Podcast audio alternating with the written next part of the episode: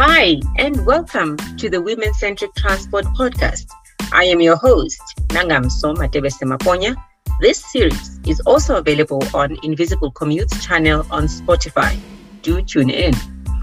Today, we begin a new series which is particularly very close to my heart because it is about a group of people in the society that I believe is very, very special. This group, mostly being women, which we call domestic workers, caregivers, house assistants. I really don't know what you call them in your world, but sometimes in my world, mostly by kids, we call them auntie or sisi, which means big sister. In this context, we will call them domestic workers.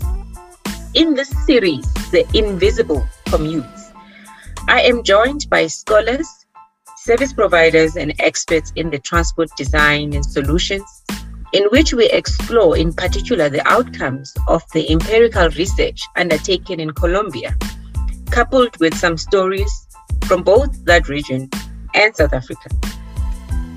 This series reveals the plight of these women who leave their homes and families very early in the morning to take care of other families if they don't live with those family employers. These women, of which my mother was one, they make use of public transportation, including buses, trains, taxis, and sometimes they simply walking to their places of work, making sure they pitch up early enough to help those families they serve to prepare for their day. They help get kids ready for school, prepare breakfast, and make sure everyone is neat, well fed, and ready to start their day. My mother, like many domestic workers, would never have an opportunity to take their own child to school, attend their school event, or help them with their homework. That's the sacrifice they make, their contribution to the, to the society, and yet the most invisible. In this episode, you will be hearing stories from these invisible commutes themselves, sharing their stories, their transport journey experiences, their frustrations and challenges while commuting to work and back home. In particular, you will hear about the type of abuse and harassment they endure while in transit, how the system does not accommodate their needs, and how the society just does not seem to be noticing them. These are the stories of mothers, sisters, daughters, and sometimes grandmothers. I have today as my first guest to open this series Valentina Montoya, who is a professor at Universidad de los Andes in Bogota, Colombia. She directs the transmedia project Invisible Commutes on domestic workers. She holds a doctorate in law from the university, from Harvard University. She is also the host of the Invisible Commutes channel on Spotify.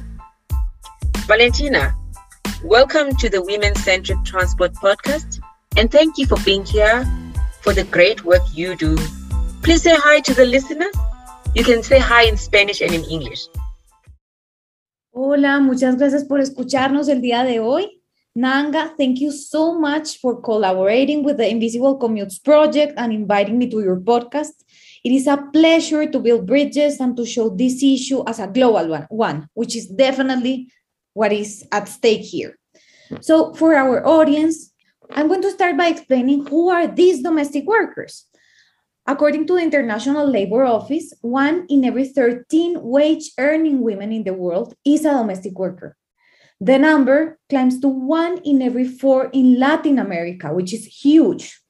This is no surprise, and I think it's not so not neither a surprise in South Africa, because we also have a stratified colonial system in which both enslaved African descendants and indigenous women have performed unpaid, invisible, and undignified domestic work in the colonizers' households for centuries. And although recently they earn a wage, their work is still very, very informal and very, very invisible.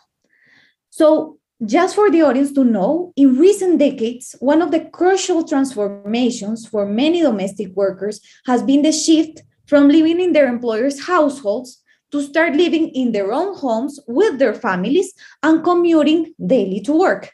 This implies that they have to use the public transportation systems that we have on a daily basis. And the transportation systems are not built to respond to their needs. Why do I say that?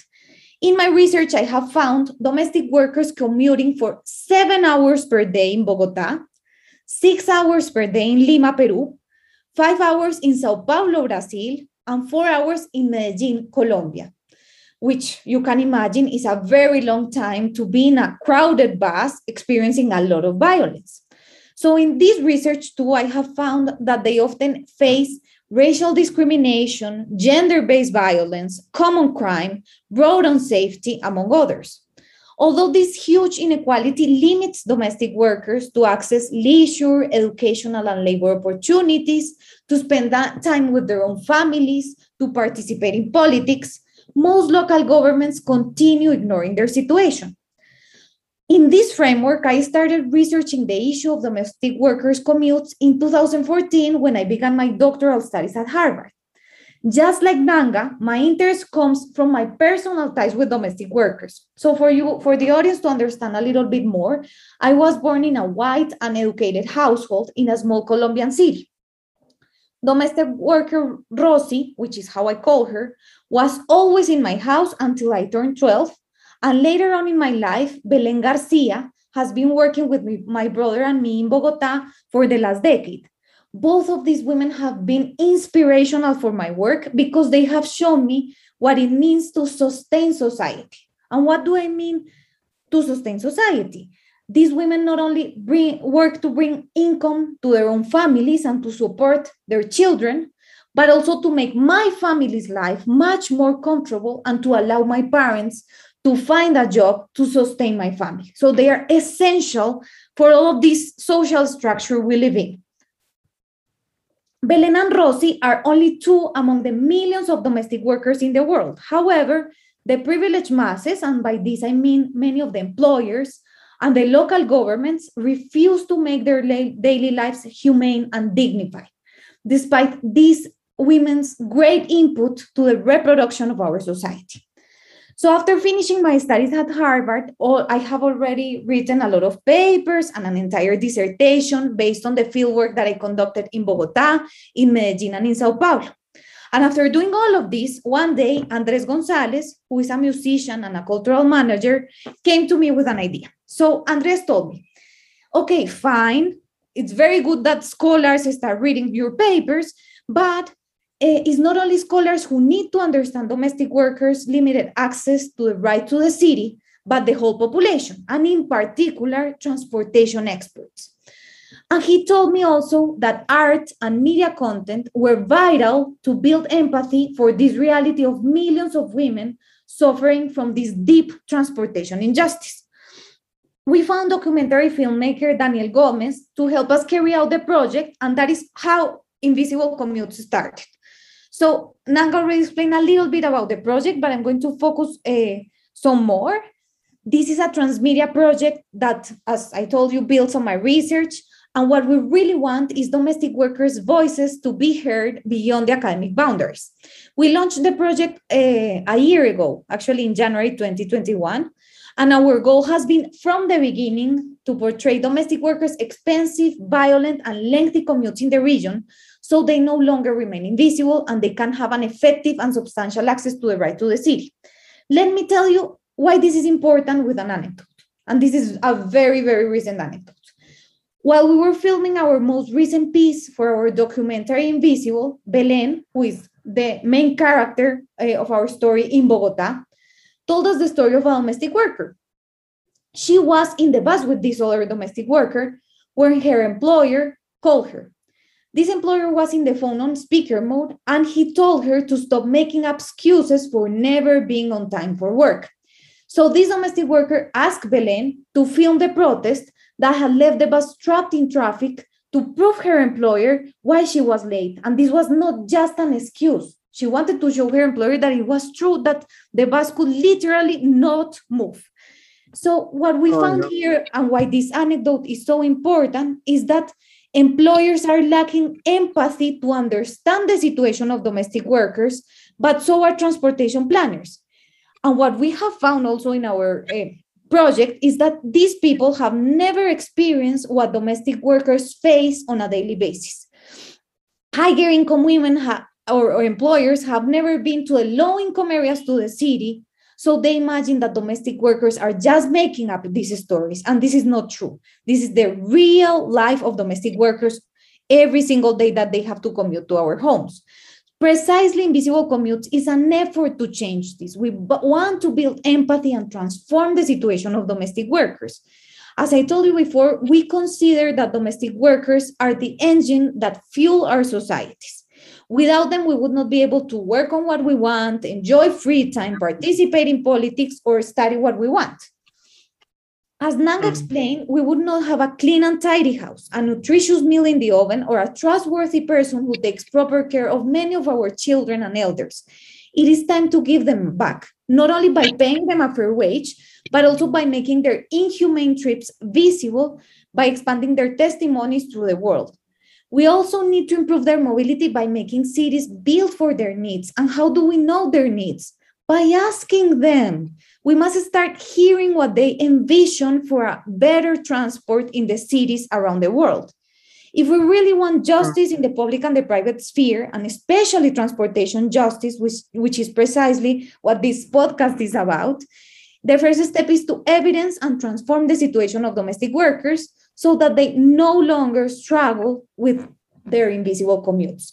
And with this, I turn back to Nanga. And again, thank you for having us in, in your podcast. Thank you, Valentina. Great work and very, very inspiring.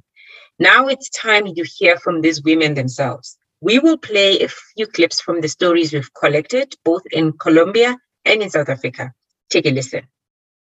Early in the morning, like four o'clock, to take early taxis so I'll get in time at work. Sometimes uh, the taxis they delay.